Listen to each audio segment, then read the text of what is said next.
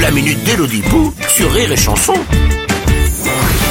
Bonjour mon cher Bruno. Bonjour chère Elodie. Ah, vous avez l'air très épanouie. Ah. Vous avez perdu du poids vous. Vous faites un régime. Mais que nenni Bruno, ce Bah- serait totalement absurde. Bah, et ben pourquoi Bah on est le 8 octobre. Et alors je ne. Bah je veux pas faire un régime alors qu'il y a que 76 jours avant Noël. Oui, Ah c'est bah vrai, oui. vous avez Enfin, raison. voyons. Oui, c'est vrai, vous avez raison.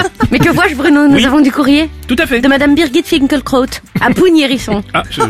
C'est sympa comme euh, je ne savais pas. Cher Bruno et Hello, C'est nous. Je vous écris du fin fond de mes toilettes où je me cache de mon fils. Hmm. En effet, ce dernier vient d'avoir deux ans et donc d'entrer dans la phase dite du terrible tout. Ah oui. Mmh. Il passe son temps à faire des crises. Il se roule par terre en gueulant comme un veau, on dirait la petite fille dans l'exorciste. Hier, il a hurlé parce que son verre était bleu. Il a tellement craqué son slip que les voisins ont appelé la police pour maltraitance sur animaux domestiques. Hmm. Il croyait qu'on avait buté le chien. Comment sortir de cette impasse Ah oui.